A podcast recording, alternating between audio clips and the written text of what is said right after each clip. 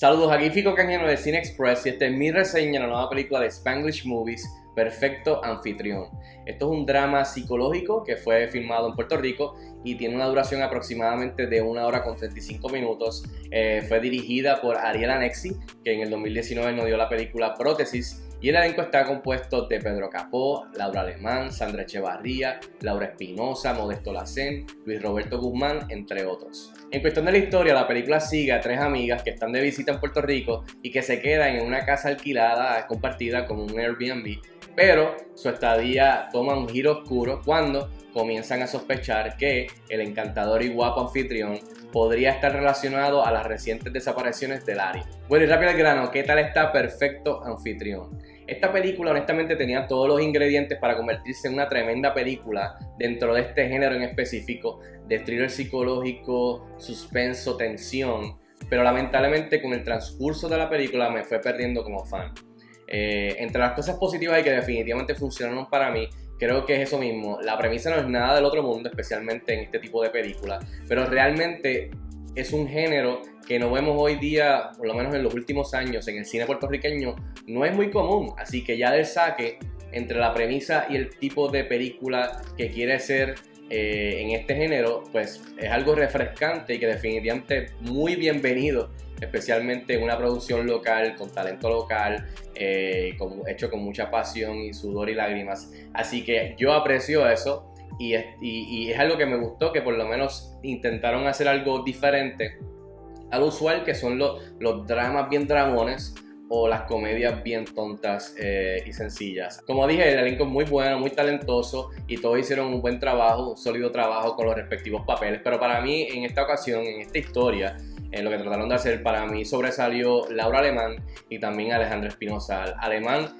en, el, en, el, en que ella básicamente tiene el arco más marcado y más profundo de las tres chicas y pasamos un poquito más de tiempo con ella comparada con las otras dos y vemos un mini arco en su persona, en su historia eh, de cómo llega a nosotros, lo que pasa y hacia dónde va cuando ya termina la película. Así que aprecio, Laura Alemán hizo tremendo trabajo en lo que el guion le, le, pidió eh, y nuevamente hizo un sólido trabajo. Espinosa, que creo que es su primera película debutando en el cine, eh, teniendo eso en, cuenta, creo que hizo un buen trabajo, me impresionó la facilidad y, la naturaleza que hizo su papel, que era básicamente la más eh, juguetona, digamos, la más eh, sueltecita en cuestión de que pues no tiene ningún compromiso o parejas o es la soltera del grupo que quiere pariciar y pasarla bien comparada a las otras dos que pues tienen sus respectivos parejas o pasados o, relaciones. Así que Espinosa, cari carismática, juguetona, eh, creo que hizo buen trabajo y me impresionó para hacer su primer papel, eh, trabajo en el cine. Así que creo que, again, todo el elenco hizo un buen trabajo, pero para mí sobresalió Alemán y también sobresalió Espinosa. Por último, otra de las cosas que me gustó mucho de la película es los temas que explora. Algunos por encimita, otros con un poquito más de profundidad. Pero la película toca el tema de las relaciones, el pasado, las trabas en las relaciones, moviéndose hacia adelante, lo que uno quería y lo, pues, lo que uno tiene ahora en la, realidad, la fantasía contra la realidad. Eh, tiene muchas cosas, las amistades, traiciones, mentiras, eh, pero el tema más grande creo que es el que explora, presenta y que le da espacio es el de la trata humana que es algo muy relevante lamentablemente que, que, vivimos hoy día, que la verdad es que no se escucha mucho de él y que una película pues lo, lo, lo, lo, entrelace con la historia y con la película, pues eh, nuevamente lo aprecio. Y creo que hicieron un buen trabajo trabajando esto de cómo funcionan las cosas realmente, eh, posiblemente eh, en estos casos que ocurren, especialmente en la trata humana con las mujeres, este, especialmente con un Puerto Rico que, que, que lamentablemente eh, hay mucho abuso eh, contra las mujeres, así que es una película que, explora esto en su trama de suspenso y, thriller psicológico y lo aprecio y creo que mayormente la gente que se vaya del cine se va a llevar más que nada eso se lo va a llevar con se lo van a llevar con, ellos a, su vida, a su casa. Así que eso es, por lo menos yo pienso que es algo muy importante de la película. Ahora, el lado negativo de cosas que quizás no funcionaron para mí, mencioné que era refrescante y muy bienvenido tratar de hacer algo dentro de otro género, thriller psicológico, tensión, suspenso, pero lamentablemente la ejecución en sí eh, en su mayoría para mí pues me decepcionó y está un poco floja. En lo que la película quiere ser y en su camino a tratar de lograrlo creo que se, se, tropieza, digamos. Eh, por ejemplo, thriller psicológico.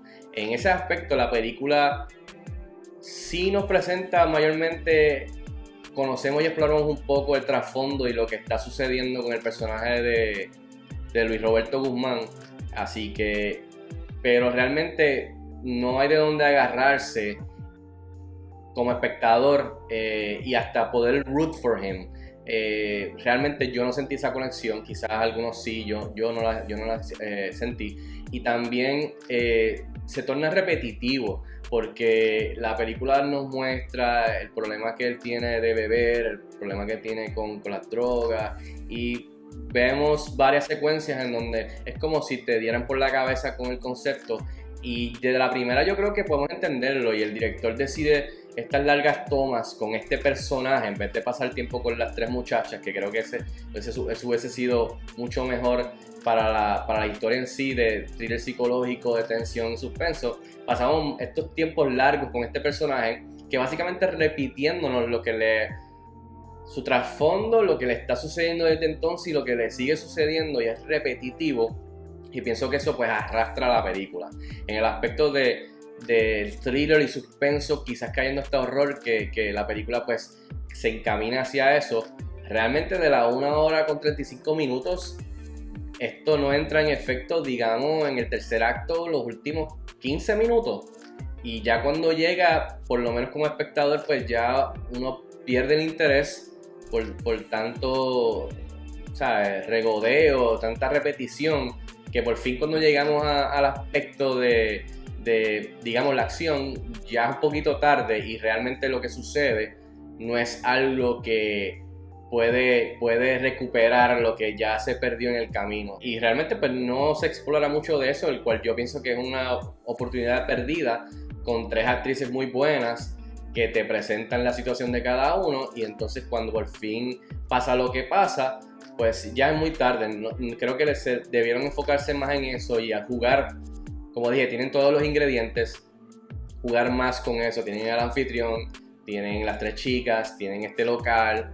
Eh, pudieron haber jugado con esto para que fuera algo más de suspenso, tensión, tirando, aquí, tirando hasta eh, el aspecto de horror que no aprovecharon. En fin, doy 2.5 estrellas de 5 estrellas a Perfecto Anfitrión. Estrena este jueves 18 de noviembre en cines. Si tienes la oportunidad de verla, déjame saber si estás de acuerdo conmigo o no. Escríbeme en los comentarios como de costumbre y hasta la próxima. Nos vemos en el cine.